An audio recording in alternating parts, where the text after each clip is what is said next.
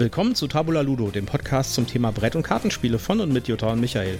Heute mit den besten Neuheiten von der Spieldoch in Dortmund und einem Bericht von der Feencon.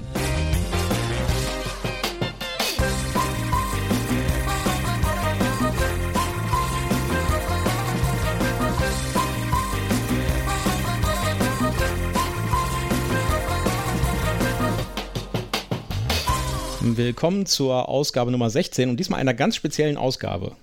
Ja, hallo zusammen. Wir haben von Live-Events zu berichten, bei denen wir gewesen sind. Wir waren einmal auf dem Feencon und auf der Spieldoch in Dortmund. Man muss aufpassen, äh, die ist eigentlich in Duisburg, aber diesmal in Dortmund, weil in Duisburg war leider der Platz belegt. Genau. Das haben wir uns alles angeguckt und davon wollen wir uns jetzt ein bisschen wollen wir uns, ich habe mich verhaspelt, davon wollen wir jetzt ein bisschen berichten. Genau. Äh, wir haben diesmal keine Wertungen für unsere Spiele, weil wir uns so viele Spiele angeguckt haben und die auch nur mal angespielt haben, mehr oder weniger.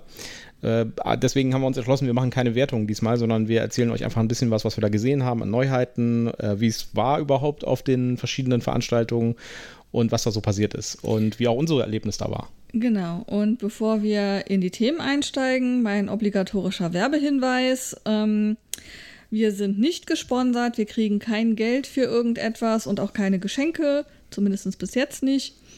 Ähm, trotzdem sagen wir obligatorisch zu allem, das ist Werbung, weil wir Produkte und Marken nennen und Firmen und wir haben in unseren Shownotes Links. Äh, insofern, das ist alles Werbung aus Überzeugung.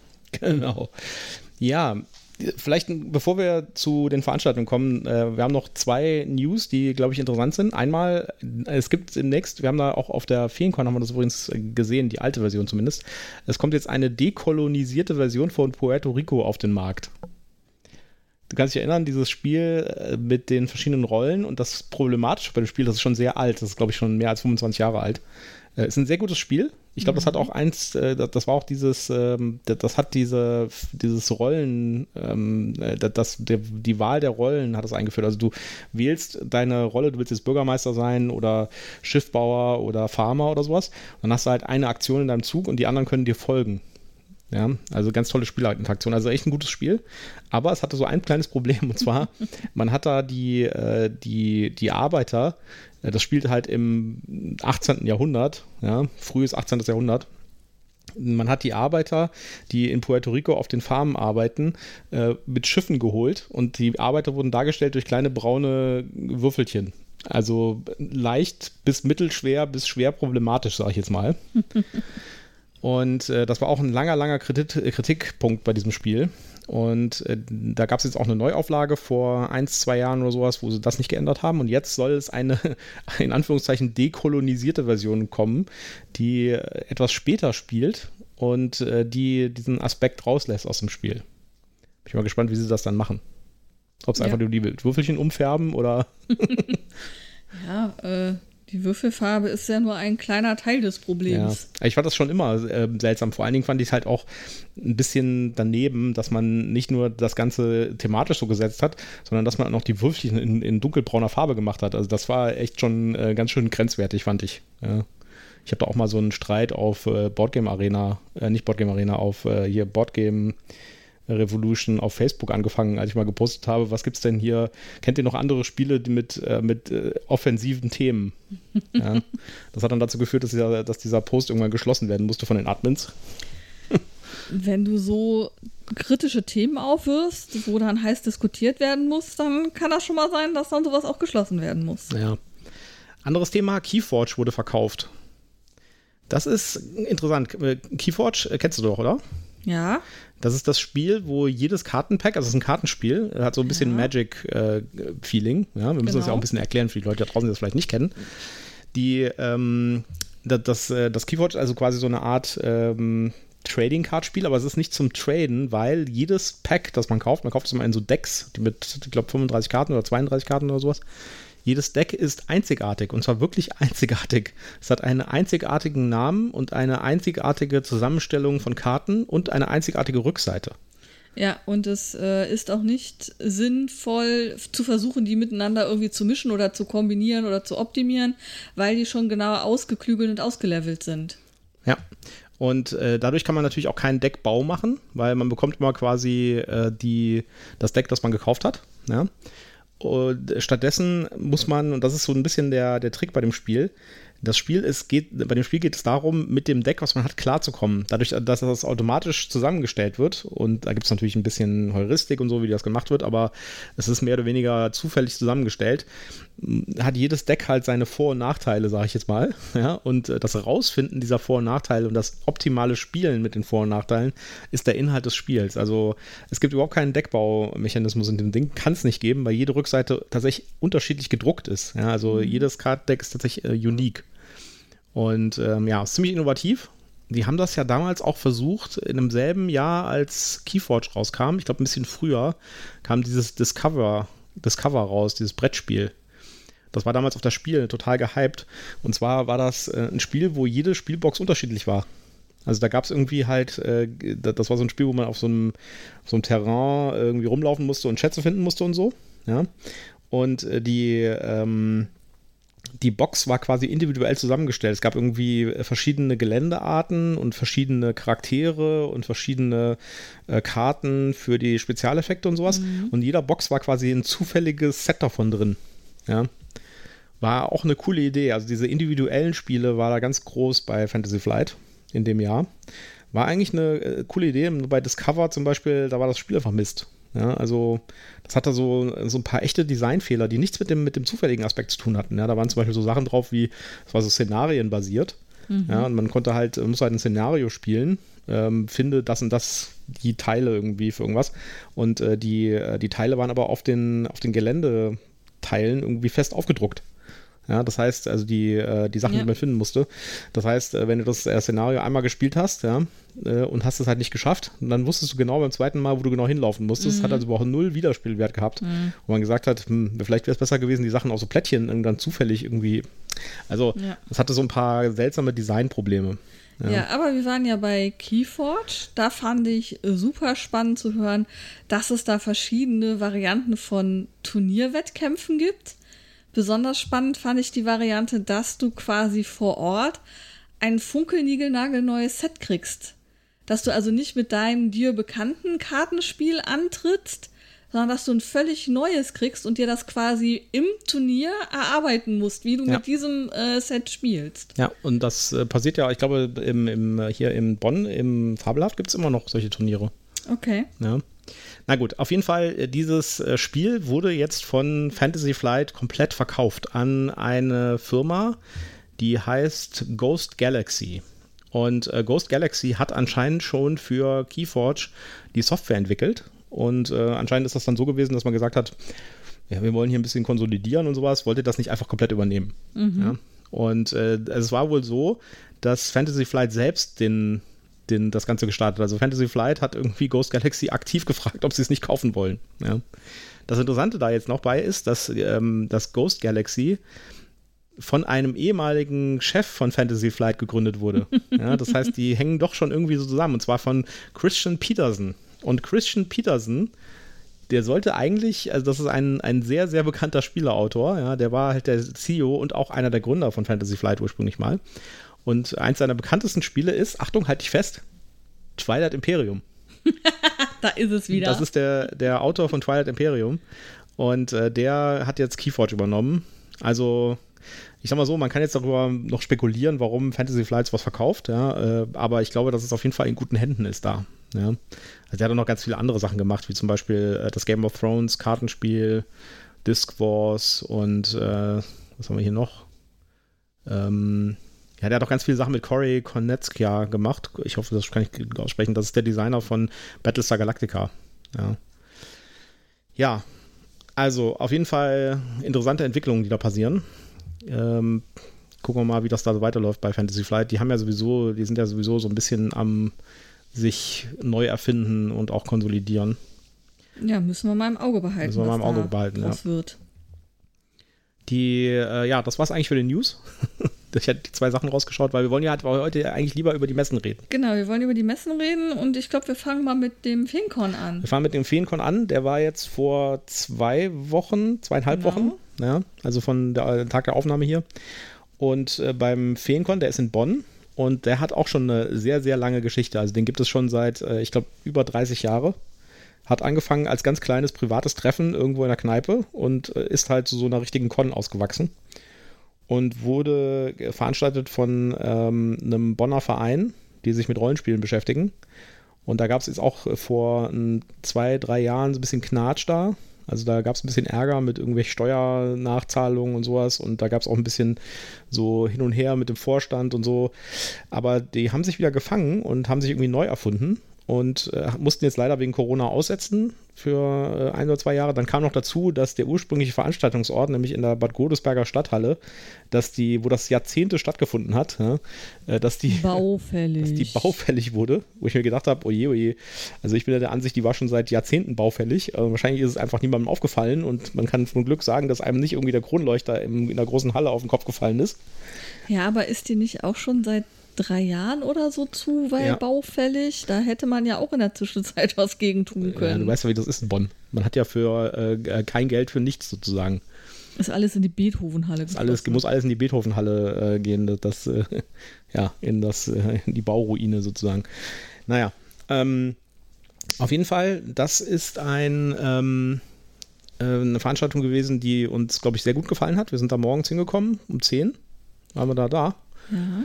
Und äh, wir haben ein bisschen Probleme gehabt, den Eingang zu finden. Das war in der IGS in Beul, also in der Schule. Wir haben nur deshalb Probleme gehabt, den Eingang zu finden, weil die Taschen, die wir tragen mussten, so unglaublich schwer waren und wir nicht so wirklich Spätrupp laufen konnten. Ja, können wir gleich noch was drüber erzählen.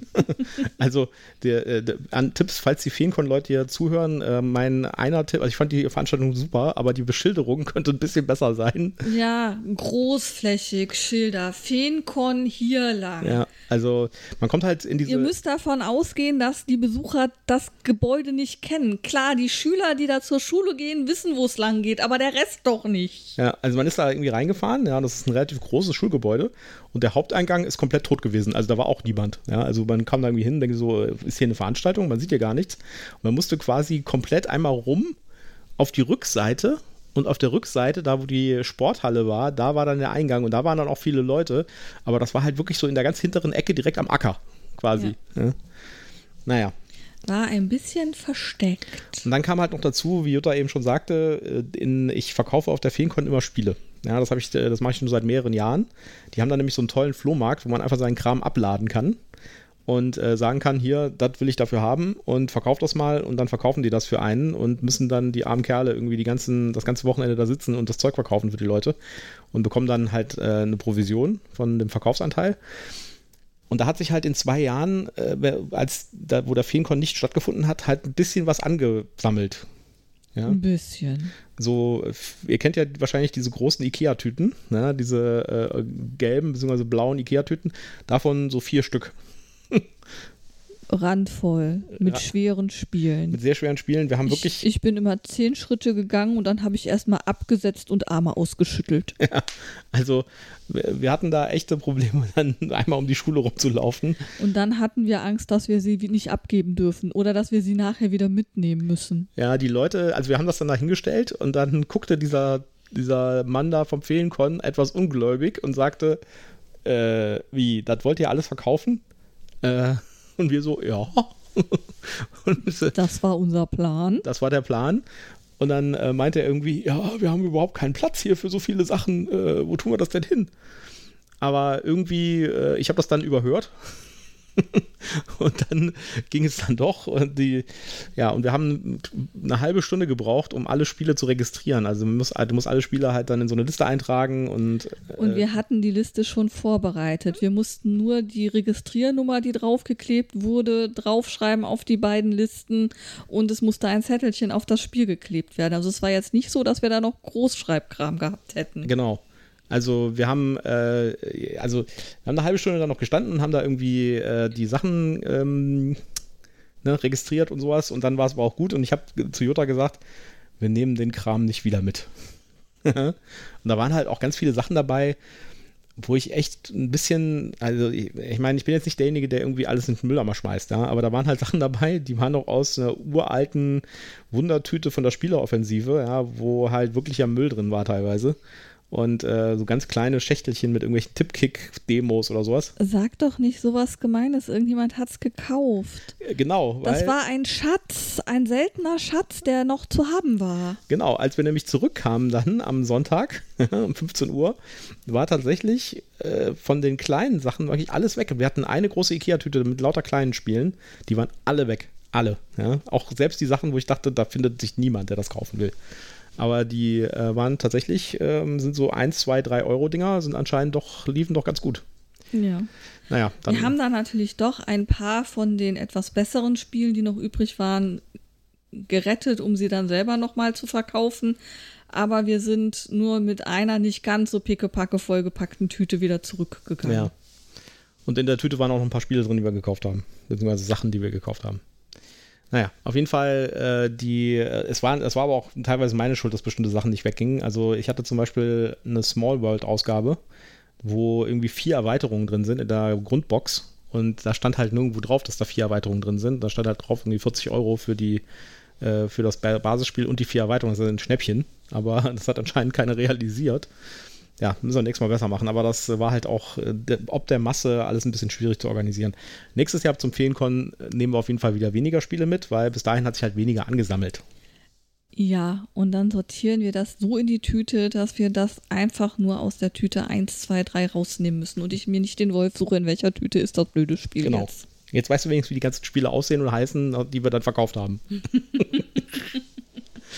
ja, so, und dann hatten wir ja noch unsere Spielerunden auf der Feen. Aber vielleicht sollten wir erstmal was erzählen über die Feenkon selbst, über, den, über ja. die Ausstellung. Also es gab einen sehr großen Außenbereich, wo ähm, auch unterschiedliche so, ja, hatte ein bisschen was von Mittelaltermarkt. Man konnte äh, Metwein kaufen, man konnte ähm, Papier und so ähm, Siegelwachs-Utensilien äh, und Zubehör kaufen. Es gab man was konnte, zu essen. Äh, ja, man konnte was essen, man konnte Lederwaren äh, kaufen und da gab es auch einen Workshop zur Lederverarbeitung. Es gab auch ganz viele andere Workshops. Ähm, ich weiß nicht, Shaolin Kampfstab Training. Ja, und Tanzworkshops. Tanzworkshops und irgendwie, wie hieß dieses Yoga, Yoga, keine Ahnung. Jagger. Jagger, ja. genau. Das gab es halt eben auch. Also da war ganz viel äh, im Außenbereich los und zum Glück hat das Wetter auch gehalten. Sah ja erst so ein bisschen aus, als ob es regnen würde, aber äh, dann wurde es sogar richtig warm, schon fast zu warm. Ähm, und dann gab es halt im Innenraum ähm, einmal ähm, eine Turnhalle, in der äh, eben die Spiel, ähm, die Spielrunden stattgefunden haben. Und dann gab es eben einen großen, ja, ich würde sagen, das ist so die Aula gewesen. Ja, oder so eine, so eine Sporthalle oder sowas. Ja, oder Mehrzweckhalle irgendwie. Ja. Da war halt ganz groß, waren äh, Stände aufgebaut von Spielenverlagen, von aber auch äh, Fantasy-Roman-Verlagen, ähm, von Zubehöranbietern. Ja. Also die, der, der thematische Fokus von der Feencon ist natürlich jetzt nicht irgendwie Brettspiele, sondern eigentlich eher Rollenspiele und das, was noch so drumherum ist, also so Romane und sowas. Und äh, das hat man halt auch so ein bisschen gemerkt. Es waren halt ganz viele Brettspiele auch da, ja, also es war auch Pegasus da zum Beispiel und so, aber die haben halt im Wesentlichen verkauft. Ja, die haben halt Verkaufsstände da gehabt. Und da gab es halt jetzt keinen Platz zum Ausprobieren, außer man hat sich halt irgendwie so ein Spiel an der Ausleihe, da gab es auch eine Spieleausleihe, hat man sich holen können und hat sich dann halt in äh, den anderen Raum äh, an den Tisch setzen können, hat das spielen können. Aber es gab jetzt keine organisierten Spieletische, sag ich mal. Außer unseren. Außer unseren, genau. Ähm, aber was natürlich cool ist und was bei der Feencon anders ist als bei anderen ist, ist, es gibt mehr äh, Autorenstände und, ähm, und Illustratorenstände und sowas oder so ganz kleine Sachen äh, von Leuten, die sich halt so einen normalen Stand auf das Spiel oder auch vielleicht auch auf das Spiel doch einfach gar nicht leisten können. Äh, das heißt, da ist halt dann tatsächlich der, äh, der Indie-Autor, der irgendwie im Selbstverlag seine Romane rausbringt ähm, und der präsentiert da halt seine, seine Sachen, macht dann auch vielleicht noch eine Lesung dazu auf der Veranstaltung. Und das ist eigentlich der Charme dabei. Das ist eigentlich eine richtig schöne, kuschelige Veranstaltung. Die ist nicht so groß, aber trotzdem irgendwie herzlich und, und ähm, schon so, dass man da auch was sieht. Also ich finde die Feencon richtig schön. Und sie ist natürlich in unserer Nachbarschaft. Ja, ähm, was ich so ein bisschen schade rückblickend fand, war, dass ähm, wir bei keiner Lesung gewesen sind. Mhm. Das müssen wir beim nächsten Mal von der Zeitaufteilung her anders planen und uns vielleicht auch vorher das Programm ein bisschen intensiver angucken, ob da irgendwas dabei ist, wo wir Bock drauf haben. Jetzt muss ich dazu sagen, dass mir viele der äh, Indie-Autoren auch so überhaupt gar nichts gesagt haben. Ja, aber dafür ist es ja da, ne? Das, das, genau aus dem, aus dem Grund ja, sind die ja da. Aber dann, aber dann fällt es einem natürlich schwer zu sagen, okay, ich gehe jetzt zu diesem oder jenem, wenn du so mhm. überhaupt gar kein Gefühl dafür hast, das könnte, das könnte jetzt das sein, was, was dir gefällt. Und dann habe ich halt das, das Problem, dann gehe ich auf einmal zu allen, weil ich muss ja den einen finden, den ich gut finde. Und das kann auch nicht der Plan sein. Ja, also ich fand die exzellent super organisiert. Ich meine, äh, ich habe ja jahrelang den Linux-Tag gemacht, äh, eine richtig große Messe, Konferenzveranstaltung äh, mit richtig vielen Leuten in der Messe. Und ähm, ich kann auch so ein bisschen beurteilen, wie gut irgendwie sowas organisiert ist und sowas. Und da fand ich den Feencon wirklich Bombe. Also wenn ihr hier zuhört, großes Lob, ihr habt das richtig gut gemacht und äh, weiter so. Also das war wirklich krass organisiert. Da sind überall Helfer rumgewuselt, es hat alles auf den Punkt geklappt. Der Einlass hat geklappt, äh, unsere Spielrunden anmelden hat geklappt.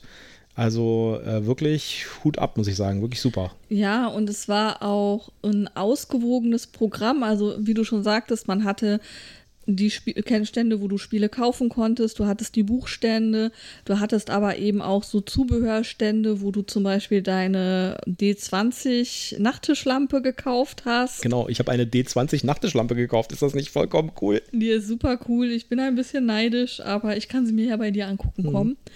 Ähm, dann eben diesen, diesen Mittelalter-Aspekt draußen, dann diese ganzen Mitmachaktionen, die fand ich super. Ähm, ich habe mir dann bei, ähm, oh, jetzt muss ich aufpassen, ich glaube, Magister Schauenburg hieß der Laden. Wir schreiben es euch in die Shownotes. Ein in die Shownotes? In die Shownotes. Mann, oh. ja, Schauenburg, Shownotes, ja, verstehst du? Versteh schon. ähm, ein wunderschönes Notizbuch ähm, gekauft, wo ich mir die Zubehörsachen selber aussuchen konnte mit einem schönen kleinen Drachenanhänger und ähm, das ähm, war auch eine sehr schöne Sache. Ähm, alles richtig, also die Mischung hat halt gepasst. Und die Stimmung war super und ich war ein bisschen froh, dass es nicht zu überlaufen war, weil mit Corona ist man dann ja doch immer noch so ein bisschen vorsichtig. Und ich hatte so ein bisschen Angst, dass es proppenvoll sein würde. Ja, aber wir hatten trotzdem eine rote Warnung hinterher auf der Corona-Warn-App. Ja, gut, aber äh, ist ja jetzt, passiert. Jetzt, ne? jetzt ist, ist ja schon wieder gut. Ist, ja, ist ja, meine ist heute grün geworden. Meine auch. Ähm, insofern äh, alles gut gegangen. Ähm, wir hatten auch zwischendurch Masken auf, sodass wir da uns selbst und unsere Mitmenschen ein bisschen geschützt haben.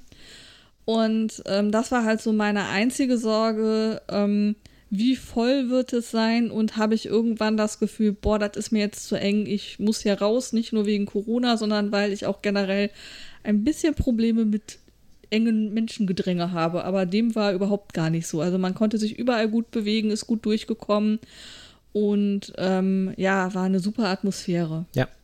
Ja, und wir hatten ja auch unsere Spielrunden äh, am ersten Tag hatten wir zwei Spielrunden und zwei Spielrunden am zweiten Tag.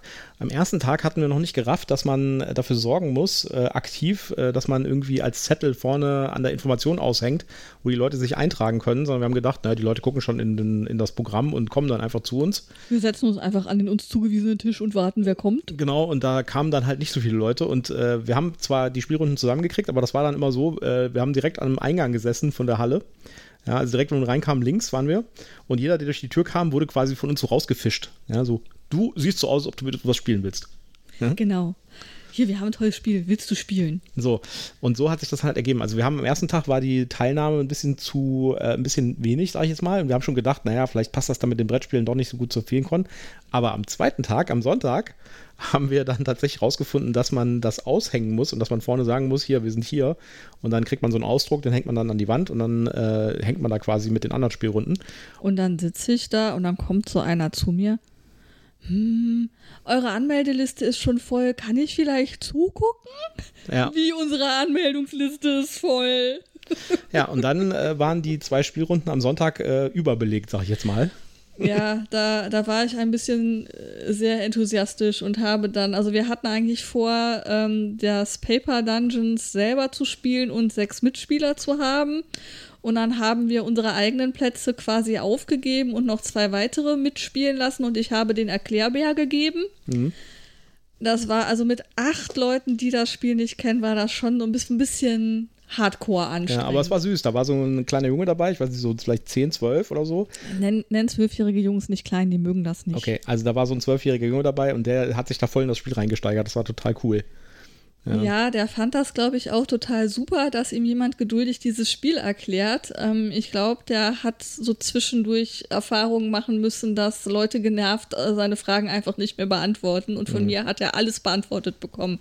Manchmal muss ich sagen, du Moment, ich muss gerade hier noch was erklären, aber ich komme gleich zu dir. Ja. Ja, das war auf jeden Fall erfolgreich und beim nächsten Mal werden wir das auf jeden Fall aus, noch ein bisschen ausführlicher machen. Vielleicht machen wir nächstes Mal auch einen Streaming-Stand oder sowas, aber da müssen wir mal gucken, wie wir das hinkriegen. Da würde ich erstmal vorschlagen, zu checken, wie der Empfang da ist, bevor wir hier von Streaming reden. Das hätten wir eigentlich dieses Jahr machen sollen. Ja, das kriegt man ja alles geregelt. äh, ich bin da eher so ein bisschen, äh, ein bisschen äh, vorsichtig mit der Logistik und so, dass man da tatsächlich dann irgendwie auch was hinbekommt, wo man dann halt auch die ganze Zeit dann ist und so und äh, da irgendwas Sinnvolles auch macht. Ja. ja. Also ich könnte mir gut vorstellen, vielleicht so einen, so einen kleinen Stand da, wo wir einen Spieletisch haben, äh, wo wir einfach Spiele spielen und das Ganze dann auf Twitch streamen zum Beispiel und vielleicht zwischendurch auch mal ein paar Interviews machen mit den Autoren, die da sind und so. Weißt du, die kann man dann an den Tisch holen. Wir werden mal sehen. Aber das ist ja jetzt noch ein Jahr hin. Dann ist das aber ein Arbeitsevent und kein Ich habe Spaß-Event mehr. Ja, ja. Wir, wir haben doch auch Spaß, wenn wir unseren Podcast hier machen. Ja, schon, aber wenn ich dann da auf so einer Messe bin und dann aber an so einem Stand festgenagelt bin, weil gerade gestreamt wird, dann kann ich ja nicht rumlaufen und gucken. Ja, das ist richtig. Das, und das hat mich auch äh, dieses Jahr so ein bisschen, das war so der, der eine Wermutstropfen, dass wir unsere Spielrunden gerade am Sonntag ein bisschen blöd getimt hatten und ähm, wir waren zu spät da, um vorher richtig ausgiebig drüber zu laufen und dann mit den beiden Spielrunden war es dann so spät, dass die schon am Zusammenräumen waren, die Stände, ja. sodass wir da dann auch nicht nochmal richtig gucken konnten, weil ich hatte mir eigentlich so ein paar Sachen ins Auge gefasst, die ich kaufen wollte, aber meine kleinen Mini-Würfelchen zum Beispiel und die, die ich haben wollte, waren dann schon weg. Ich habe trotzdem noch schöne gefunden, aber ähm, ich glaube, fünf Minuten später und die wären alle in der Kiste gewesen und die hätten gesagt, ne, jetzt nicht mehr. Ja. Aber wie gesagt, dann müssen wir einfach mal gucken. Das ist jetzt noch ein Jahr hin und wir haben ja auch noch die Frostcon ja. dazwischen, wo wir das für den anderen Podcast machen wollen, vielleicht und dann ein bisschen Erfahrung sammeln, wie man sowas organisiert und sowas. Schauen wir mal. Genau. Ja, dann waren wir jetzt am letzten Wochenende auf der Spiel doch in Dortmund. Ja, ja, das ist eine bisschen andere Veranstaltung, sag ich mal. Die ist, äh, die ist also äh, tatsächlich ein bisschen professioneller. Die ist äh, von einem Verlag durchgeführt und äh, findet in der Messe Dortmund statt. Äh, die hat, glaube ich, zweimal stattgefunden vorher schon. Dann war Pandemiepause für zwei Jahre und jetzt hat sie mit widrigen Umständen wieder stattgefunden. Und bei denen muss man sagen, da muss man die Leute ein bisschen bedauern. Die haben ihre Veranstaltungshalle verloren und haben davon anscheinend irgendwie aus der Presse erfahren und nicht vom, vom, äh, vom Verwalter der Halle. Äh, dann äh, haben sie das jetzt nach Dortmund geschoben, äh, wahrscheinlich mit nur Mühe und Not. Dann haben sie irgendwie die Autobahn gesperrt in Dortmund und die ganzen Ausfahrten zur Messe irgendwie zugemacht für das Wochenende und so, auch kurzfristig erfahren, wo du dann so Alarmmeldungen auf der Webseite gesehen hast. Dann kamen wir da hin und äh, da war direkt vor dem Haupteingang also eine riesige Baustelle auf diesem Vorplatz, sodass man quasi um diese ganze Baustelle rumtippeln musste, um in den Haupteingang. Also das war alles sehr widrige Umstände, sag ich jetzt mal, ja. Ja, also mit dem, die haben ihre Halle verloren, muss man jetzt aber ja auch mal sagen, okay, da sind Flüchtlinge aus der Ukraine ja, untergebracht worden. Das, das war wahrscheinlich eine Ad-Hoc-Entscheidung. Und die Entscheidung, dass die da länger bleiben, war sicherlich auch Ad-Hoc. Ähm, klar, ist blöd, dass sie das aus der Presse erfahren haben, aber das war jetzt ja mal ein valider Grund, wo man sagen kann, jo, solche Dinge passieren und müssen dann halt so sein, wie sie sind. Der Rest mit der Baustelle und, und den ganzen anderen Umständen ist da natürlich auch wirklich heftig und dafür finde ich, haben die es verdammt gut gemacht. Ja, also wir, äh, wir haben da eine Audioreportage gemacht, ähm, die spielen wir uns euch hier gleich ein. Äh, wir sind so von Stand zu Stand gegangen und haben einfach mal so ein bisschen geguckt und deswegen ähm, und da entsprechend Audioaufnahmen gemacht und wir spielen euch einfach unsere verschiedenen Eindrücke von den Spielen, die wir da ausprobiert haben und, und, und wo das Audio verwertbar war, weil es war nämlich ziemlich laut. Ja, wir haben ja auch ein paar Mikrofone ausprobiert, was denn am besten bei dieser Hintergrundkulisse funktioniert. Und bei dem ein oder anderen Mikrofon war die Qualität dann so grottig, dass wir gesagt haben, das können wir euch nicht zumuten. Ja, und bei den anderen, also äh, ich hoffe, ihr könnt es irgendwie verstehen, was wir da sagen. Ich habe ein bisschen gepimpt dran, also äh, das ist schon ganz okay, aber ähm, Seht ja. es uns nach, wir üben noch mit dem Live-Aufnehmen mit Hintergrundgeräuschen. Genau. Das spielen wir euch gleich ein. Äh, nur noch ein paar generelle Eindrücke, die darin jetzt nicht vorkommen. Äh, die ganze Veranstaltung ist halt schon deutlich unpersönlicher als der Feencon, ja, weil es ist halt tatsächlich in der Messehalle und es ist alles ein bisschen größer, also es ist professioneller, aber dafür hat man natürlich auch mehr zu sehen, ja. Ich glaube, das lag aber auch daran, dass wir die Leute ja noch nicht persönlich kennen. Ja, aber das waren ja, ja, vielleicht. Also, ich meine, ich habe ja auch äh, den Michael getroffen da. Das war ganz gut. Äh, den kannte ich noch von Pegasus, äh, von den Pegasus-Zeiten, der jetzt bei Heidelberg ist. Äh, ja, aber ich meine, das ist eine Messehalle, ne? das ist eine andere Atmosphäre Ja, als es so ein, ist, es ist schon ein eine andere, Event. es ist schon eine andere Atmosphäre, aber ich habe schon wahrgenommen, dass da sehr viele Leute sich gegenseitig gekannt haben und gegrüßt haben, oh, ihr auch wieder hier und ja, und lass mal Ja. gucken, was habt ihr neu. Ähm, und es waren ja auch äh, ein paar bekannte YouTuber und Podcaster da, ähm, die zumindest zwei oder drei kamen mir bekannt vor. Ja, da, äh, da, da, was, was mich ein bisschen geärgert hat, also erstmal, wir sind da hingekommen und wir haben wahrscheinlich den besten Platz gehabt, äh, äh, den besten Parkplatz gehabt, den ich jemals bei irgendeiner Messe hatte. Wir haben nämlich quasi 20 Meter vom Eingang entfernt geparkt. Man konnte vom Eingang aus, konnte man unser Auto sehen. Ja, ich habe mich schon echt gefragt, haben wir was verpasst? Machen die vielleicht heute am Freitag erst um 14 Uhr oder so auf? Sind wir noch zu früh? Also das ist, war, das war, das war sozusagen, also wir kommen da hin und auf dem Parkplatz standen vielleicht 30 Autos, würde ich sagen, auf diesem riesigen Parkplatz. Ja, vielleicht waren es 40, ich bin beim Schätzen schlecht, aber nicht mehr. Und es war halt wirklich noch mega Platz auf diesem Parkplatz. Und wir haben halt tatsächlich in der ersten, also ich meine, gut, die erste Reihe ist ja immer diese Spezialreihe für die Behindertenparkplätze, aber wir haben in der ersten für normalsterbliche Menschen ähm, legitim Reihe geparkt. So, und dann äh, gehen wir da runter um diese Baustelle auf dem Vorplatz drumherum ja, und gehen in diesen Eingang rein, wo wir ich haben noch. uns gefragt, sind wir hier richtig? Ja, ist der genau. Eingang vielleicht irgendwo anders? Boah, da stehen überhaupt gar keine Leute an. Ja, dann kamen wir da rein. Dann äh, muss man sich das vorstellen, das ist so ein imposanter Messelobby-Eingang mit so einer monströs riesigen Lobby. Ich weiß, mehrere tausend Quadratmeter, würde ich sagen. Ja, wie halt bei einer Messerhalle Mit üblich. Marmorboden und vielleicht, ich weiß nicht, 50 Kassenhäuschen, äh, ja. Ganz so groß war es nicht, aber es war schon groß. Und, äh, und ich hatte ein bisschen, also wie, wie heißt das, das Gegenteil von Platzangst? Agrophobie. Genau. Also das konnte man da einfach bekommen. Man ist in diesem riesigen Raum und ganz am Ende, man guckte so, äh, man, man da kon konnte am anderen Ende des Raums die zwei, äh, die zwei Mädels sehen, die irgendwie die Tickets verkauft haben. Und ich hatte am Tag vorher noch gedacht, weil wir wollten Tickets im Vorverkauf kaufen, da gab es aber keine mehr. Äh, die haben das irgendwie, den Vorverkauf haben sie irgendwie zugemacht und ich dachte noch, oh je, okay, dann müssen wir uns anstellen. Naja, gut, okay, wird schon klappen, ja. Und, aber das war, das war ein Irrglaube. Also so kurze Schlange hatte ich selten bei so einer Veranstaltung. Wir konnten direkt zur Kasse und unsere Tickets kaufen. Es war kein einziger Mensch vor uns. Ja, also, Das fand ich tatsächlich für die Veranstaltung auch schade, ja. Weil die haben sich so viel Mühe gegeben und dann ist keiner da. Aber am, angeblich äh, wurde es am, äh, am Wochenende, weil wir waren ja freitags da, ne? Also Freitag ist natürlich ein Arbeitstag und so, ne? Äh, äh, angeblich wurde es Samstag und Sonntag voller und die haben auch schon angekündigt, dass sie nächstes Jahr auf jeden Fall weitermachen.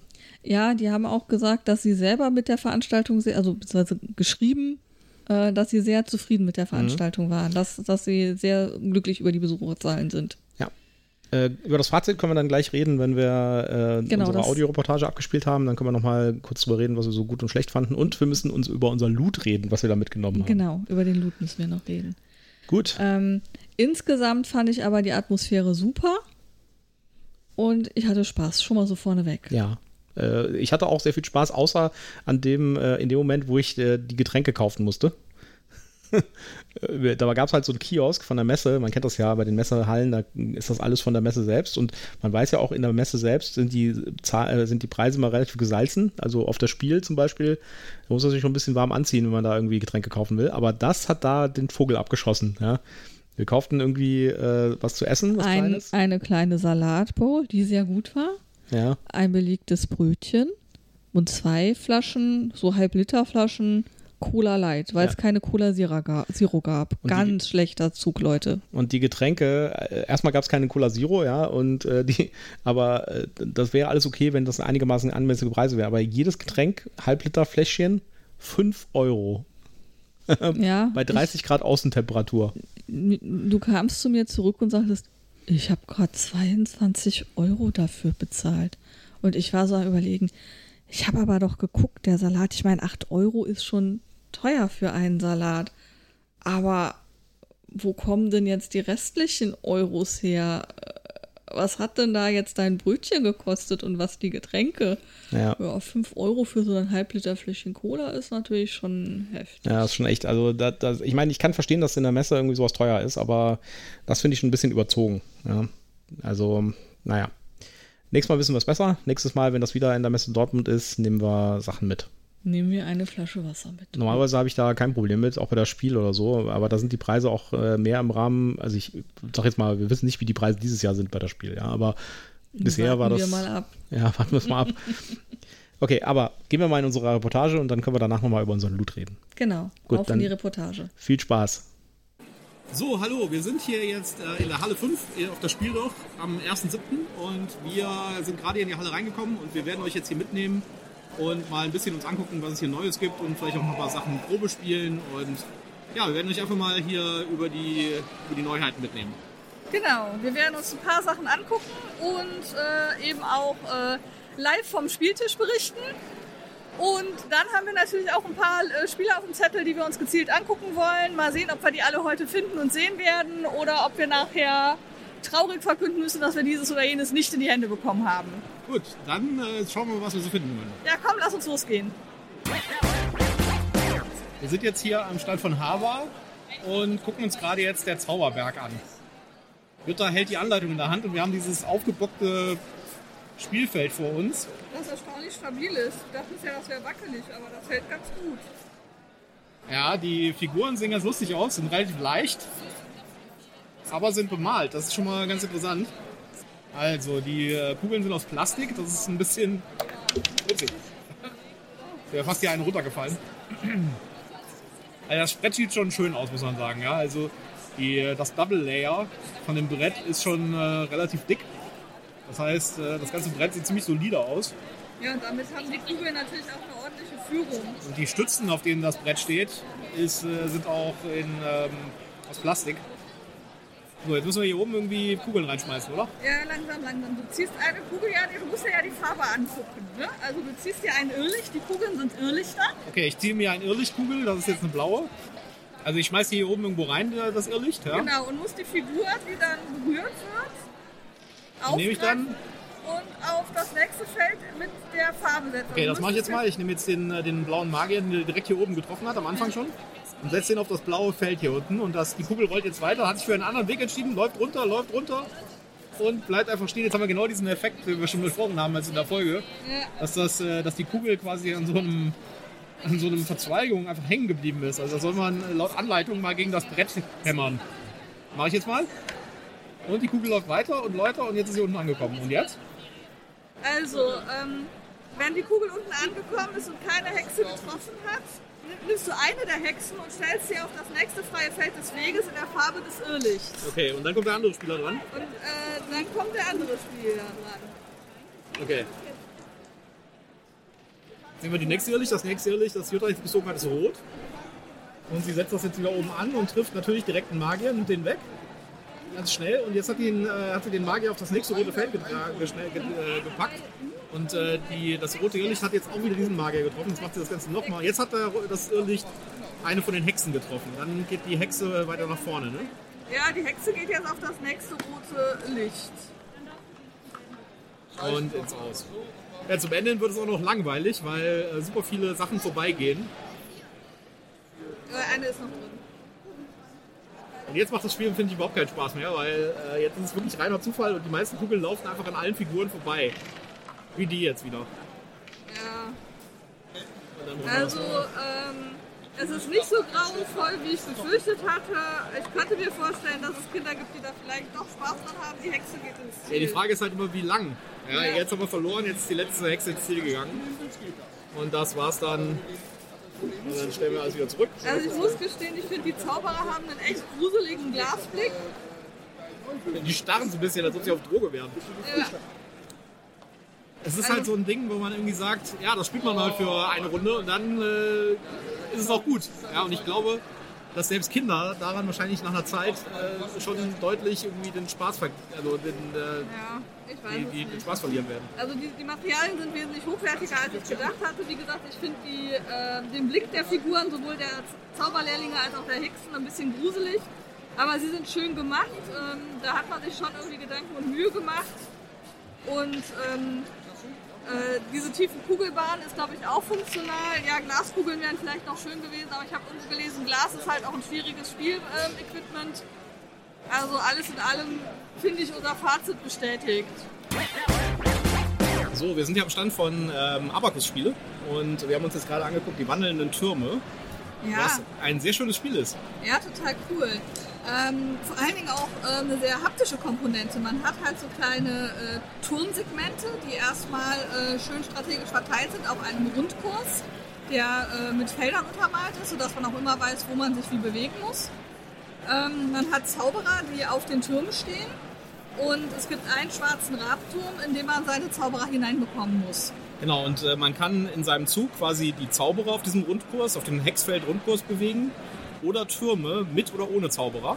Genau, und man kann einzelne Turmsegmente bewegen oder wenn mehrere Türme sich übereinander gestapelt haben, mehrere Turmsegmente. Genau, es, es fühlt sich so ein bisschen an wie Camel Up, sag ich mal. Das hat ja auch dieses Mechanismus, dass, äh, einige, dass Figuren auf andere Figuren draufspringen können. Das habe ich noch nicht gespielt, aber ich vertraue dir da mal. Ja, so ein bisschen ist das.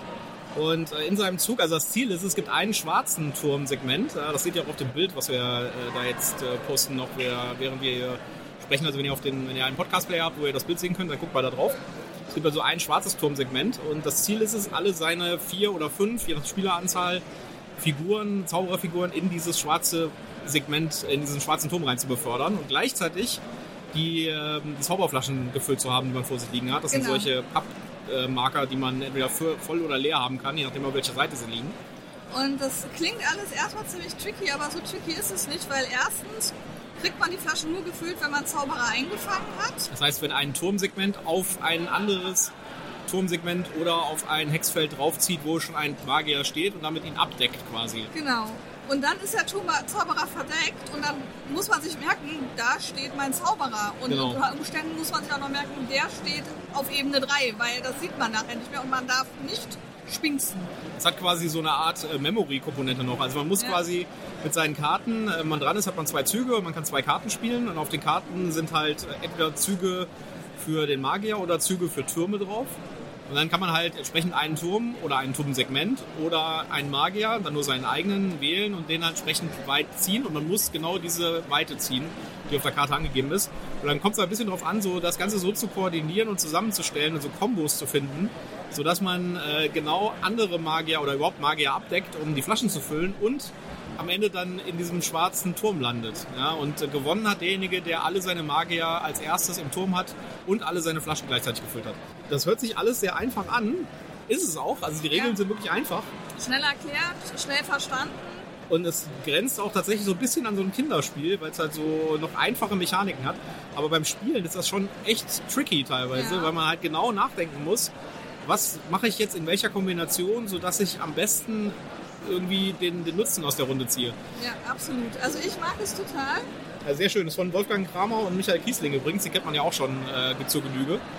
Die haben also eigentlich schon einige bekannte Spiele gemacht.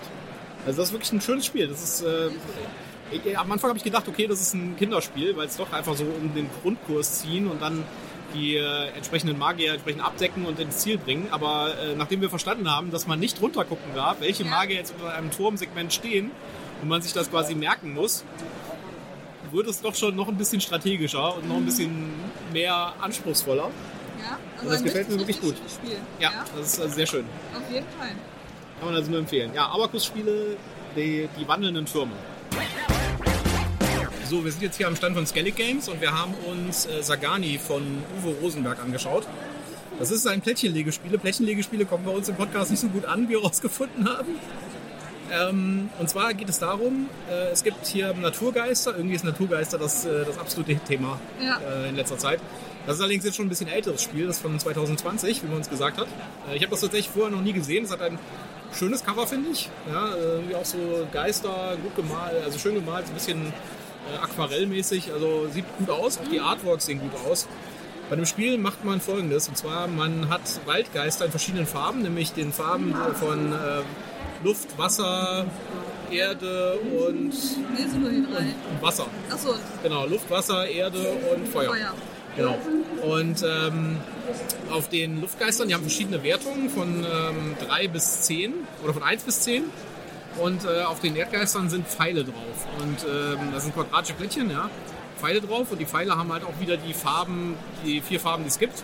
Und man muss quasi einen, äh, ein Grid vor sich aufbauen, ein, ein, Ab, äh, ein, ein, ein Plättchenablage-Tableau, wo die Pfeile in die Richtung zeigen, wo ein Plättchen dieser Farbe liegt. Also beispielsweise, wenn auf einem roten Plättchen, auf einem Feuerplättchen ein blauer Pfeil nach oben ist, heißt das, dass in der Reihe nach oben, und zwar nicht gleich das nächste, sondern irgendwo in dieser Reihe nach oben muss irgendwann ein blaues Plättchen liegen. Sobald man alle Pfeile eines Plättchens abgehandelt hat, dreht man das Plättchen um und bekommt die Punkte, die drauf sind. Genau, dann ist der Geist in Harmonie. Genau, und das Spiel ist dann vorbei, wenn man eine bestimmte Punktzahl erreicht hat. Das heißt, der erste Spieler, der abhängig von der Spielerzahl zum Beispiel bei vier Spielern 45 Punkte erreicht hat, der gewinnt das Spiel. Genau, dafür gibt es ein kleines Brett, wo man eben ähm, einen Punktezähler hat, ähm, der äh, eben weiter fortbewegt wird. Jetzt ist es aber so, dass ich, um eben herauszufinden, ob mein Geist in Harmonie ist, kleine Plättchen runter habe, die ich dann eben erstmal ähm, zu Beginn auf das Plättchen drauflege und zwar genau in der Anzahl, äh, wie ich Pfeile auf dem Plättchen habe. Und ähm, dann eben immer dann, wenn ich ein farblich passendes in die entsprechende Reihe lege, ähm, wandert dieses Plättchen auf den Pfeil und erst wenn ich alle Pfeile abgedeckt habe, ähm, kriege ich ja meine Punkte. Diese Plättchen sind aber limitiert, das heißt irgendwann gehen mir die, meine eigenen Plättchen aus und ich muss Minusplättchen nehmen, die mich dann immer in meiner äh, Spielerpunktzahl nach hinten werfen. Also im ersten Moment fand ich das ganz nett, weil, das Regel, weil die Regeln halt relativ einfach sind und auch relativ eingängig, sag ich mal. Beim Spielen habe ich so ein bisschen gemerkt, äh, das wird doch ein bisschen zu äh, eintönig, ein bisschen zu zufällig, weil man hat halt aus der, es gibt eine Auslage von fünf Plättchen, aus denen man auswählen kann. Das ist schon relativ limitiert und ähm, also die, die, die Breite der Entscheidungen halte ich jetzt für nicht so sehr breit. Also Ja, das, was mich so ein bisschen gestört hat, ist, dass man halt tatsächlich so vor sich hin spielt. Man hat wenig Spielerinteraktion. Das kommt noch dazu, ja, das kommt noch dazu. Also prinzipiell ist es eigentlich ein, vom, von den Regeln her ein schönes Spiel. Also ich glaube, ich meine, Uwe Rosenberg macht doch keine, keine schlechten Spiele, sag ich mal. Es ist ab acht Jahre, vielleicht ist das unser Problem. Vielleicht ist das unser Problem. Also äh, ich, ich sag mal so, ich habe jetzt nicht irgendwie, äh, ich habe mich jetzt irgendwie nicht, äh, also ich fand es nicht blöd, dass ich das jetzt gespielt habe, aber ob ich es mir jetzt tatsächlich kaufen würde, weiß ich nicht. Äh, dafür ist es mir ein bisschen zu zufällig dann. Gut. Ja. Dann schauen wir mal weiter, Gucken wir wir mal noch weiter, so was wir noch so finden. So, wir sind ja am Stand von Heidelberg Games und wir haben uns gerade mal Hungry Monkeys angeguckt. Hun Hungry Monkey. Hungry Monkey. genau. Hungry Monkey. Und äh, das ist ein sehr schnelles Ablagespiel. Hat eine wunderbare Grafik. Das ist wirklich super, super schön. Das ist ein ganz kleines Spiel. Äh, also eins von dieser kleinen Serie. Äh, die Grafik ist ein bisschen, ich würde sagen, indisch, asiatisch, äh, vielleicht auch so ein bisschen südamerikanisch. Also ganz toll, ganz farbenfroh, ganz tolle Tiere drauf und so. Und äh, das ist im Prinzip ein Ablagespiel, so ähnlich wie, äh, wie Lama, würde ich sagen. Nur, also du musst wirklich alle deine Karten loswerden. Du hast also verdeckte Karten vor dir liegen, vier Stück. Und du hast Handkarten und du weißt nicht, was deine, was deine verdeckten Karten sind. Die musst du aber auch loswerden. Äh, An einem bestimmten Punkt im Spiel musst du die halt auch spielen, so auf äh, äh, gut Glück und musst Ja. darauf hoffen, dass äh, die passen. Wobei du auch ob Karten hast, die dir die Möglichkeit geben zu gucken, was hast du denn da eigentlich? Die Karten, die gespielt werden, müssen immer höher sein als die Karten, die da schon liegen. Also insofern ist das so ähnlich wie bei anderen Spielen. Ja. Also man muss quasi nach oben zählen. Und wenn eine Karte nicht passt, muss man den kompletten Stapel, der da liegt, auf die Hand nehmen und bekommt dann wieder Karten zurück halt. Das heißt, äh, die, äh, die Idee ist sozusagen, es ist ein bisschen Push Your Luck mit äh, Strategie, welche Karten ich lege, wie lege ich nach oben und so. Also ich glaube, dass, also ich habe jetzt nichts Neues gesehen dem Spiel, aber die Kombination ist schon relativ cool. Ja, also ähm, auch eben mit diesem äh, äh, Stopper, dass du eben die fiese Katze haben kannst. Genau, es gibt, eine, es gibt eine Katzenkarte, wenn die kommt, dann ist quasi das Spiel vorbei, dann werden nur noch die Karten abgespielt, die man schon hat. Und äh, dann wird halt geguckt, wer am Ende die Karten als erster alle wegkriegt aus der Hand. Ja, und es gibt irgendwie bei der Mehrspieleroption ähm, noch Mohnkarten, mit denen man irgendwie Punkte ähm, markieren kann. Ja. Ähm, also ich finde es super schön. Ich finde die Sondereffekte sind cool. Ähm, ja, es hat ein bisschen was von Mau Mau, sage ich mal, aber... Ähm, ein bisschen? Ist halt schnell, ne? Also es ist, ist halt schnell Spiel. und es ist halt so ein bisschen... Oder auch Udo hat ja auch ähnlichen Mechanismus, aber es hat halt eben nochmal eine coole Variante und die Grafik ist einfach super schön. Es passt so ein bisschen in die Serie von Heidelberg. Da gibt es ja. ja. auch das Spicy, das hat ja auch so eine ähnlich tolle Grafik gehabt. Mhm. Und ist ja auch so ein ähnlich schnelles Spiel. Also ist nicht dasselbe, es hat auch andere Mechaniken, aber es passt so in dieselbe Klasse ja. von schnellen, relativ trotzdem strategischen Kartenspielen. Also mhm. Ich bin jetzt noch nicht, ich sag mal so, ich bin noch nicht, wenn die, wenn die Erklärung des Spiels ein bisschen sich seltsam angehört hat, ich bin noch nicht hundertprozentig durchgestiegen. Da müsste man, glaube ich, noch mal zwei, dreimal spielen. Ja, wir haben das jetzt auch nicht uns erklären lassen, sondern haben jetzt einfach mit der Anleitung hier selber schnell geguckt, wie das funktionieren könnte. Vielleicht genau. haben wir noch nicht alles durchdrungen. Aber das Spiel ähm, macht auf jeden Fall Lust auf ja. mehr und es macht auf jeden Fall Lust auf nochmal spielen. Auf jeden Fall. Ja. Ich, äh, und das ist schon klein. Ich glaube, das äh, wandert in meinen Rucksack und kommt mit nach Hause. Gut. Dann gucken wir mal weiter, was wir noch zu finden. Genau. Bis dann. So, wir sind jetzt nochmal am Stand von Amigo. Und äh, wir haben eben das Neuheitenspiel Würfelhelden gespielt von Richard Garfield. Das ist ein relativ einfaches Würfelspiel. Da geht es darum, Monster zu besiegen. Äh, für die es Punkte gibt. Und es gibt einen Monsterstapel und wenn alle Monster besiegt sind, dann ist die, das Spiel vorbei und dann kommt es darauf an, wer das meiste Geld hat. Denn äh, jedes Monster gibt Geld mit aufsteigendem Wert, äh, je später das Monster kommt. Und es gibt auch noch Geld, das auf dem Tisch liegt, was man noch mit seinen Würfeln würfeln kann. Wenn man dran ist, würfelt man mit seinen drei weißen Würfeln und kann halt Schwerter würfeln. Die sind halt Kampfstärke für das Besiegen der Monster. Oder man kann Geld würfeln oder man kann weitere Würfel würfeln. Und zwar gibt es noch gelbe und rote Würfel, die kann man sich dann dazu würfeln quasi. Über Kniffel darf man dreimal neu würfeln. Man kann beliebig viele Würfel aufheben, kann also sagen, ich würfel nur mit, dem, mit den zwei Würfeln neu oder mit nur einem Würfel neu. Und man darf halt dreimal würfeln und dann sein Würfelergebnis optimieren. Äh, und äh, derjenige Spieler, und da kommt die Spielerinteraktion, derjenige Spieler, der die meisten Schwerter gewürfelt hat äh, und quasi das eine Runde hält, dass er die meisten Schwerter gewürfelt hat in seinem Würfelwurf, der bekommt dann den, ähm, das oberste Monster und damit das Geld. Ja, wobei wir ähm, jetzt die Zwei-Spieler-Variante gespielt haben. Ähm, bei, der äh, bei der Mehrspieler-Variante ist es so, ähm, dass der, der am Ende der Runde ähm, die meisten Schwerter auf dem äh, Verbrecher hat, den dann auch gewonnen genau, hat. Bei der Zwei-Spieler-Variante lockt man erst dann das Monster und muss es dann quasi zwei Runden halten, das, den Würfelwert. Muss also so viele Schwerter äh, gewürfelt haben, wie der Gegner in den nächsten zwei Runden nicht. Ja. ja? Und dann bekommt man es. geht relativ schnell, ist relativ glückslastig, sag ich mal, aber wir haben es jetzt tatsächlich doch zu Ende gespielt. Ich habe gedacht, irgendwie, wir, wir spielen das nochmal an. Aber wir haben es tatsächlich zu Ende gespielt und äh, es macht schon Spaß, aber ich bin mir, also es ist relativ, also es ist ziemlich glückslastig, sag ich jetzt mal. Ja. Es hat halt ja. wirklich einen sehr hohen Glücksfaktor. Es ist halt quasi so eine Art Monsterkniffel. Aber es ist auch eine kleine Box. Richard Garfield äh, ist jetzt derjenige, der auch Magic erfunden hat.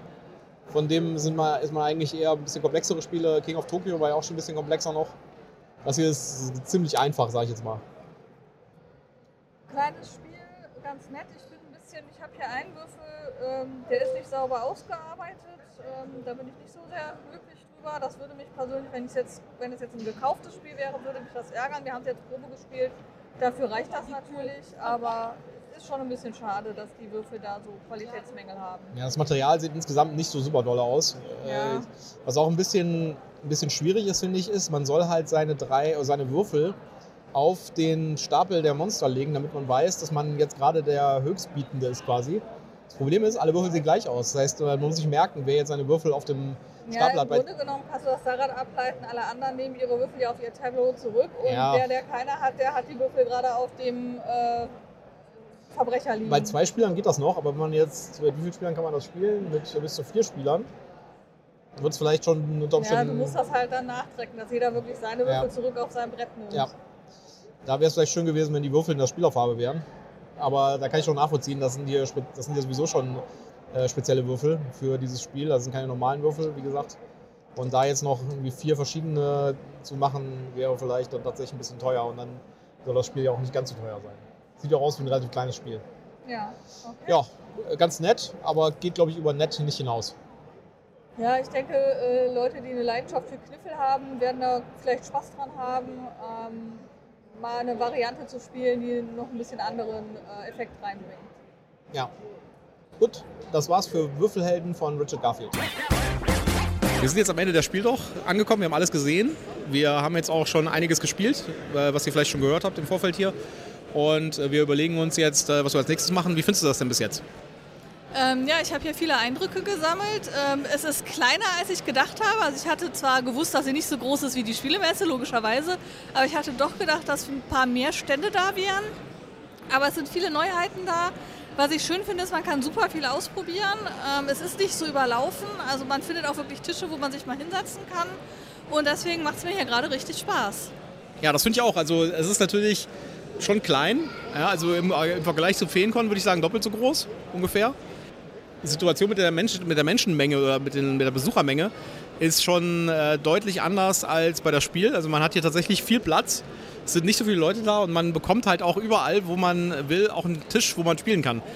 Also es gibt diese wunderbare Spielausleihe hier und da kann man sich auch Spiele ausleihen und die Tische sind auch wirklich noch verfügbar. Das heißt, man kann sich auch hinsetzen und tatsächlich mal ein Spiel spielen. Und die Atmosphäre ist jetzt auch so, dass man sagt, man könnte sich tatsächlich jetzt auch mal hinsetzen und ein längeres Spiel spielen. Gibt es noch irgendwas, was du dir angucken willst hier? Ich glaube, ich muss noch mal zu dem Stand zurück, wo wir dieses schachähnliche Spiel gespielt haben. Das will ich, glaube ich, auch noch haben. Ansonsten äh, muss ich mal meine Liste durchgucken. Ich habe noch nicht alles gesehen. Ich hatte eigentlich vorgehabt, mir noch Glow anzugucken. Aber mir geht gerade so ein bisschen die Energie aus. Da müssen wir gleich noch mal drüber fach, äh, beraten, ob wir da noch Energie für haben oder ob wir Schluss machen. Ja, das sehe ich auch so. So, dann melden wir uns gleich noch mal vielleicht von woanders wieder und äh, packen jetzt erstmal hier ein.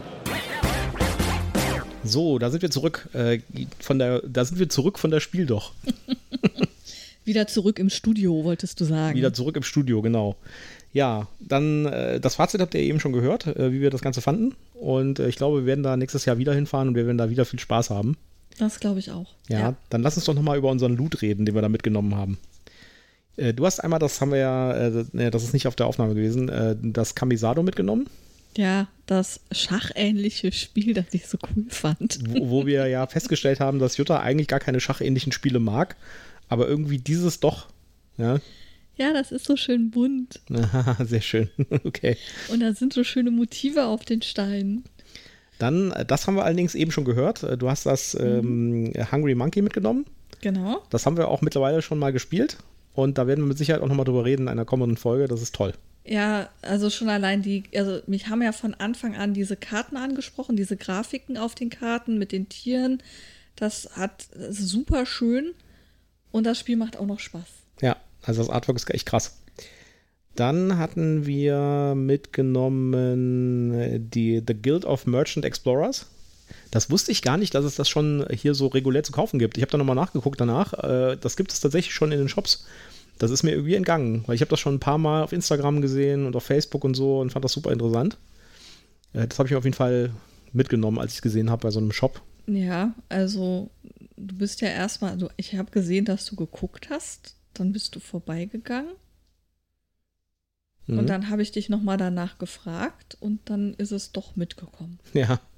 Als ich dann auch Interesse bekundet habe, war das, glaube ich, das Tüpfelchen auf dem i, das dich dazu gebracht hat, es mitzunehmen. Ja, das äh, haben wir tatsächlich jetzt auch schon gespielt, äh, am äh, letzte Wochen, äh, letztes Wochenende noch.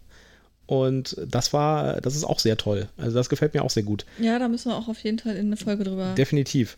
Äh, so als machen. Spoiler vorab ist es äh, das bessere Kingdom Builder in meiner, im, aus meiner Sicht. Eine Kingdom Builder habe ich gerade nicht präsent oder glaube ich noch nicht gespielt, aber das hat mir auf jeden Fall sehr gut gefallen.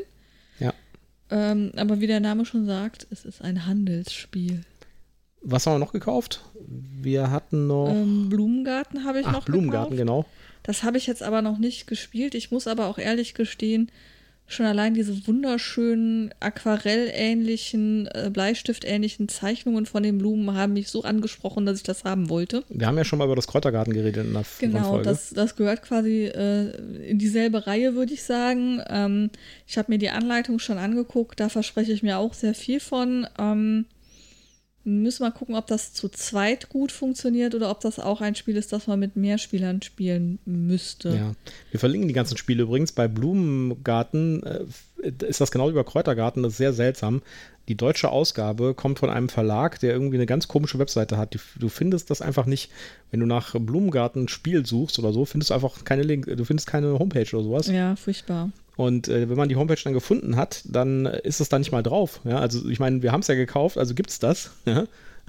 Aber auf der Homepage des Verlags taucht es nicht auf. Ja, ich habe mit demselben Verlag noch das Problem, ich habe ja äh, die Dame und der Tiger, die, das ist ja auch von denen. Mhm. Und ich wollte mal gucken, ob die da mittlerweile eine bessere ähm, Anleitung zu haben, weil da bei dem einen oder also da gibt es ja vier verschiedene Spielvarianten. Und ich habe ähm, gucken wollen, ob es da mittlerweile eine bessere Erklärung gibt, weil wir ja diverse Fragezeichen bei der einen oder anderen Spielvariante äh, in, in den Augen stehen hatten. Ich kann es nicht finden. Naja, also, also bisschen, der Verlag ist ein bisschen seltsam irgendwie. Ja. Dann hast du ja noch Sweet and Spicy mit Genau, bei Heidelbeer. gekauft. Wir haben ja Spicy, haben wir schon, das spielen wir auch äh, äh, öfters mal. Das ist ja auch ein echt schönes Spiel, das kann man auch super mit Kindern spielen. Und das Sweet and Spicy, Das Spicy ist jetzt meins. ja, das liegt nämlich hier ähm, bei Jutta. Das Sweet and Spicy ist quasi ein Spicy mit Katzenkinderbildern. Ist das nicht unglaublich cool? Herz allerliebst. Das musste ich haben. Auch wenn es relativ teuer ist. Aber äh, die kleinen Spiele von Heidelberg sind halt relativ teuer. Die kosten 15 Euro das Stück, wo man denkt, okay, wenn man sich überlegt, dass man für, äh, für das Doppelte schon ein richtiges Full-Size-Spiel kriegt und da kriegt man irgendwie eine kleine Box mit ein paar Karten drin. Ja, ich meine, mein Hungry Monkey hat ja auch 15 Euro gekostet. Ja, Da genau. habe ich ja auch einmal geschluckt und dann gedacht, ach komm. Aber muss man einfach sagen, die Spiele sind auch richtig gut. Ja, das Ja. sind halt auch äh, richtig gute Spiele, die auch richtig cooles Artwork haben und so. Also wirklich äh, krass. Genau, also das Artwork muss ja auch irgendwo herkommen und ähm, ich glaube auch die Spielmechanik, die ist halt wirklich durchdacht. Das Ja. ist kein mal eben hingerotztes 0815-Spiel, das ist wirklich ähm, mit, mit Überlegung gemacht, wobei man jetzt natürlich schon sagen kann, auf den ersten Blick, das Hungry Monkey hat schon starke Ähnlichkeit zu einem Mau Mau oder einem Uno, Ja, aber, aber- es hat halt einen Pfiff dabei. Genau, es hat halt diesen Pfiff dabei und der ist halt äh, das Interessante an dem Spiel. Und Genau. ich finde ja die, die, kleine, die kleine Serie von, von Heidelberg finde ich richtig gut, weil die halt äh, in so eine kleine Box ziemlich viel Punch packt. Ja? Und äh, alle Spiele sind irgendwie so aus der Kategorie super illustriert, außergewöhnliche Mechaniken verpackt mit einfachen Regeln. Und das muss man wirklich sagen, da machen die einen richtig guten Job. Ja? Also da kann man fast blind zugreifen bei denen. Und dann hast du ja noch The Thing gekauft. Genau, dann habe ich noch The Thing gekauft. Ich glaube, wenn ich vorher mal auf Boardgame Geek geguckt hätte, wie die Spielerzahl ist, hätte ich es mir vielleicht nochmal überlegt, weil das Spiel ist designiert als 1 bis 8 Spieler, was schon mal krass ist, weil äh, wo kriegt man denn mal ein Spiel, was man mit 8 Leuten spielen kann? Ja. Wenn man auf Boardgame Geek guckt, steht aber da, dass man es besser mit 4 Leuten spielt, mindestens. Ansonsten wird es nicht so viel Spaß machen. Wir haben es noch nicht ausprobiert, wir werden es mal ausprobieren und dann werden wir euch auch Bericht erstatten. Vielleicht finden wir ja fürs Ausprobieren noch zwei Mitspieler.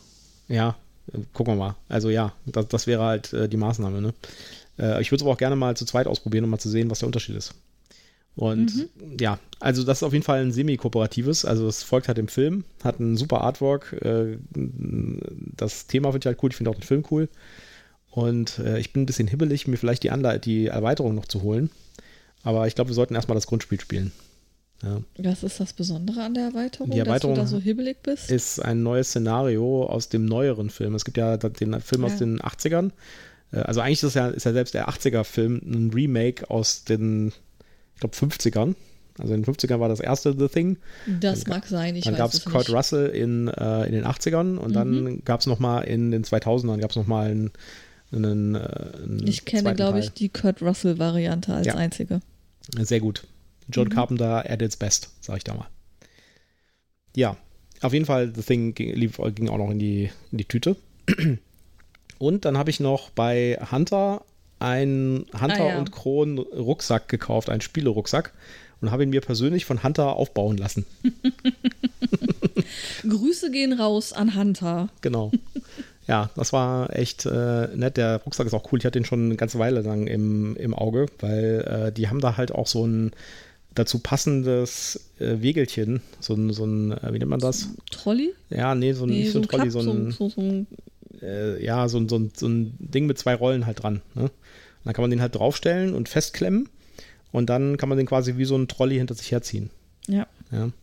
Eine Sackkarre. Das habe ich gesucht. Sackkarre, Das habe ich gesucht. genau. So ein Sackkarrenmäßiges Ding. Das lässt sich aber ganz klein zusammenfalten. Also das lässt sich wirklich so in so 30 mal 30 Zentimeter zusammenpacken. Und dann kann man das irgendwo hinter den Schrank stellen. Also das ist echt nett. Ja, das war unser Loot von der Spiel. Doch bei der Feencon haben wir gar nicht so viel mitgenommen. Äh, ich hatte die coole D20-Lampe. Die Ja. ist richtig geil. Ja, ich habe mein Notizbuch, wo ich noch nicht weiß, was ich reinschreiben möchte, aber ich wollte es einfach haben. Es ist so schön. Ja, ist auch echt schön. Ich habe ein bisschen im Regen gestanden, während du das ausgesucht hast, aber es war trotzdem schön. Und ich habe mir so ganz kleine Mini-Würfelchen noch gekauft in äh, Mm. durchsichtig rot, damit ich dann auf Reisen auch immer meine schönen Ro Rollenspielwürfel dabei habe. Ja, es wird auch Falls ich, Zeit. mal, falls ich mal online mit dir spiele. Es wird auch eigentlich Zeit, dass wir mal unsere D&D-Gruppe wieder aufleben lassen. Ne? Ja, ich bin noch nicht bereit für die Spielleiterschaft. Ich äh, muss mich noch einlesen. Ja. Aber da bin ich ja noch da. Genau. Ja, das war's, würde ich sagen, von äh, den zwei Veranstaltungen, auf denen wir waren. Und nächstes Mal gibt es wieder eine reguläre Messe, vielleicht mit einem Teil des Loots, das wir mitgenommen haben. Eine reguläre Folge. Eine reguläre Folge, jetzt bin ich schon voll im Messe. Eine regu reguläre Messe, hm, wüsste ich jetzt nicht welche. bin noch voll im Messefieber hier. Ja, gut, dann ähm, bedanke ich mich fürs Zuhören. Ja, wie immer, schreibt Kommentare, liked uns, äh, folgt uns, äh, aktiviert die Glocke. Ähm, äh, wenn ihr Lust habt, besorgt euch Tabula Lulu T-Shirts oder Pullover äh, in unserem Merchandise Store, der glaube ich noch nicht in den Shownotes drin steht. Doch, steht da. Und ähm, ja, dann würde ich sagen, bis hoffentlich nächste Woche. Tschüss, macht Ja, gut. bis dann. Tschüss.